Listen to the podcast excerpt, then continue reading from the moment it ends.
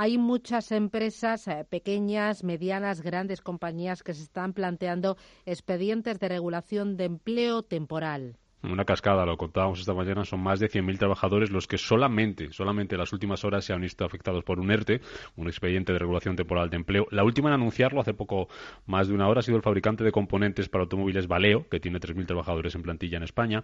También lo hacían ayer SEAT, con 14.800 trabajadores, Renault con 10.000, Alsea, que es la dueña del grupo VIPS, con 22.000 trabajadores, Burger King, un ERTE para 14.000, Tendam, dueño de Cortefiel, eh, con 7.000, Air Nostrum, Ryanair, Picolinos, Halcón Viajes, Iberostar. En días anteriores ya lo habían hecho otras como Air Europa, como Nissan, como CAF, como Michelin, Mercedes, Volkswagen, Iberia, Norwegian. Norwegian es un asunto que, como no, está abordando esta mañana el gobierno para aprobar medidas que agilicen esos ERTES con el fin de evitar los despidos definitivos masivos. Está sobre la mesa de ese Consejo de Ministros reunido en Moncloa, por ejemplo, considerar que existe fuerza mayor temporal, lo que permitiría aplicar a los trabajadores reducciones de jornada de entre el 10 y el 60%, tramitar ajuste express de plantilla en un plazo de cinco días y que sea el Estado el que corra con los eh, pagos por desempleo. Es una de las medidas que le pedía al Ejecutivo el presidente de la COE, Antonio Garamendi, esta mañana en estos micrófonos. Uno, a través de, todo lo que sea una política, en este caso de los ERTES, que son los expedientes de regulación temporal de empleo. En segundo lugar, hay otro tema que también es fundamental, que es de evitar también este así de, gastos en estos momentos que la empresa no podría aguantar, que es todo lo que son los costes de la seguridad social. Y en tercer lugar, eh, y es posiblemente una de las medidas más importantes, eh, bueno, hay que regar la plaza, y también lo digo familiarmente, de liquidez. Don Román Gil es socio de Sagardó y Abogados y es profesor de Derecho del Trabajo en la Universidad de Navarra y en el IE Law School. Don Román, ¿qué tal? Muy buenos días. Hola, muy buenos días. Eh, primero, ¿qué es un ERTE y en qué casos eh, puede la empresa aplicar un expediente de regulación de empleo temporal?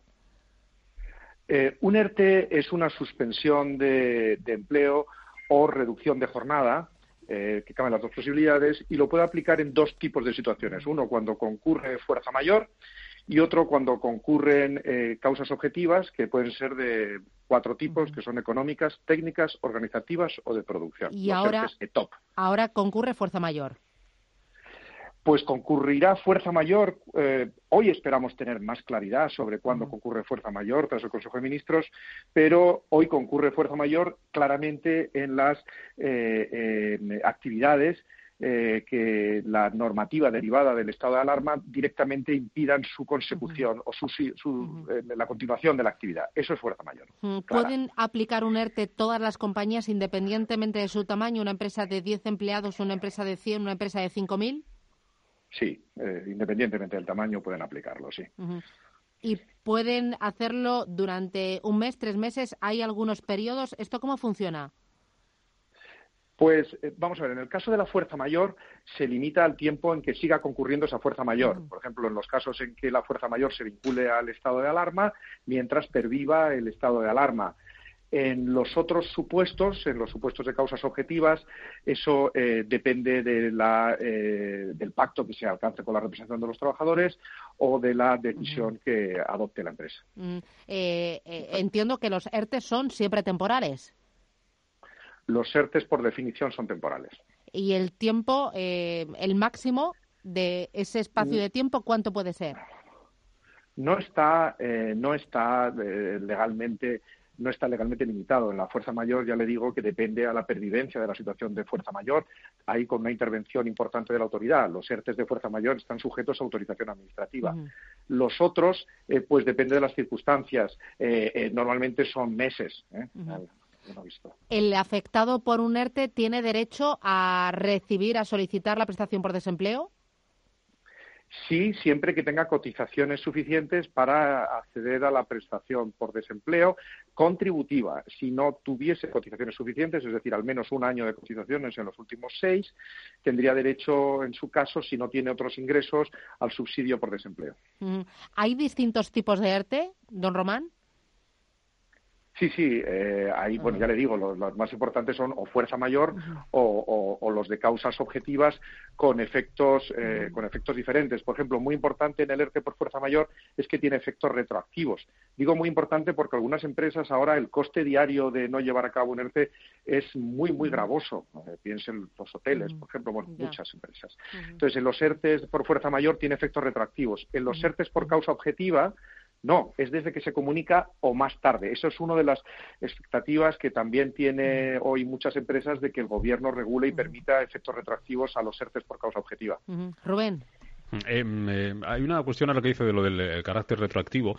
Algunas empresas están comunicando un ERTE por fuerza, por causa de fuerza mayor, pero garantizando el cobro del mes de marzo. No sé si es porque luego el, el, pago del ERTE se va a producir mucho más tarde y esa garantía del mes de marzo es que se va a cobrar la nómina entre comillas a tiempo.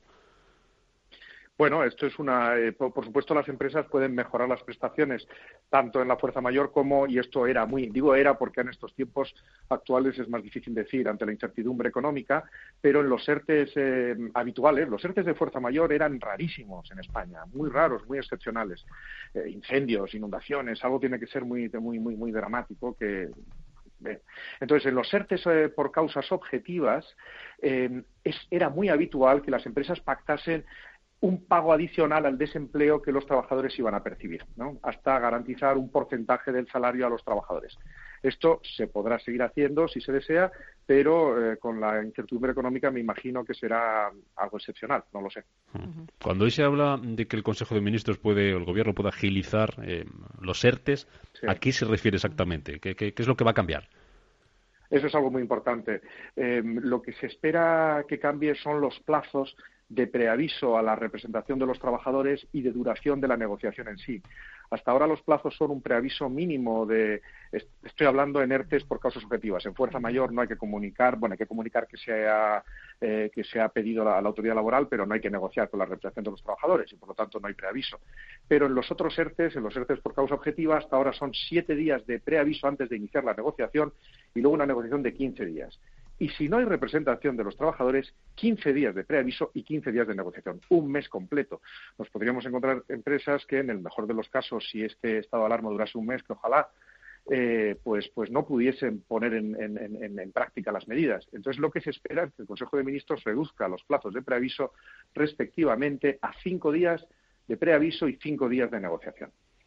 Por dar también ayuda, un poco de consejo a la gente que nos pueda estar escuchando, que, sea empresario, que sea que tenga una pyme, hablábamos antes con las tintorerías o las alternativas que tienen en caso de que no estén recogidas en el decreto y puedan seguir abriendo, pero hay negocios que no tienen actividad y a lo mejor no, se, no, tienen más remedio que, echar el cierre o que despedir gente. si no pueden llevar a cabo un ERE por fuerza mayor, ¿qué, qué otras alternativas tienen? La única otra alternativa, eh, eh, si no puede hacer un, un, ERTE por fuerza, por fuerza mayor, es hacer un ERTE por causa productiva y económica. Eh, y, llevar a cabo pues esa, esa comunicación individual al trabajador de, por, vía de, la causa objetivo productiva. La, más, la causa económica en muchos casos será una causa, digamos, de pérdidas de futuro, de previsión de pérdidas, porque probablemente aún no, no se ha producido el impacto para que las cuentas sean negativas. Sin embargo, la causa productiva es evidente y clara desde ya, porque hay una evidente sobrecapacidad productiva. No tenemos demanda y si tenemos capacidad productiva inútil. Eso es una causa de, suspensión eh, y también tendría, podría serlo de extinción, aunque ahora yo creo que la gran mayoría de las empresas, si no todas, van a optar por, por, la responsabilidad de, la suspensión y de no ir a procesos extintivos. ¿Hay algún caso, hay algún caso de vacaciones forzosas también? Las vacaciones no pueden ser forzosas legalmente, pero hay supuestos en los que se están ofreciendo vacaciones y trabajadores, eh, en muchos casos también con una enorme responsabilidad, eh, lo están aceptando, están aceptando en los momentos iniciales. Pero ahí también estamos recibiendo de clientes eh, muchas peticiones de que si se hace un ERTE, pues se suspendan esas vacaciones para no perjudicar a esos trabajadores. pero está, habiendo mucha responsabilidad por parte de todos, también he de decir. supongo, don Román, que estos días se habrán disparado las consultas a su despacho, ¿no? Totalmente, sí. Es, yo ayer me pasé, no sé, 15 horas delante del ordenador eh, y paré porque tenía que parar, porque lo, podía haber seguido. Ya, y, la situación que le contará cada compañía, cada empresa, eh, será en muchos casos dramática. Es dramática. Mm. Sin embargo, yo estoy también percibiendo un enorme sentido de responsabilidad, de estar a la altura del momento, de mantener también la cabeza mm. fría y tomar las decisiones con corrección. Por supuesto, eh, la procesión mm. irá por dentro y hay una enorme preocupación, eso, está claro. Pues Román Gil, socio de Sagardó y Abogados, profesor de Derecho del Trabajo de la Universidad de Navarra y en el ILO School. Muchísimas gracias, ánimo y buen trabajo. Gracias. Gracias a ustedes y gracias, por su trabajo también. Buenos días. Adiós.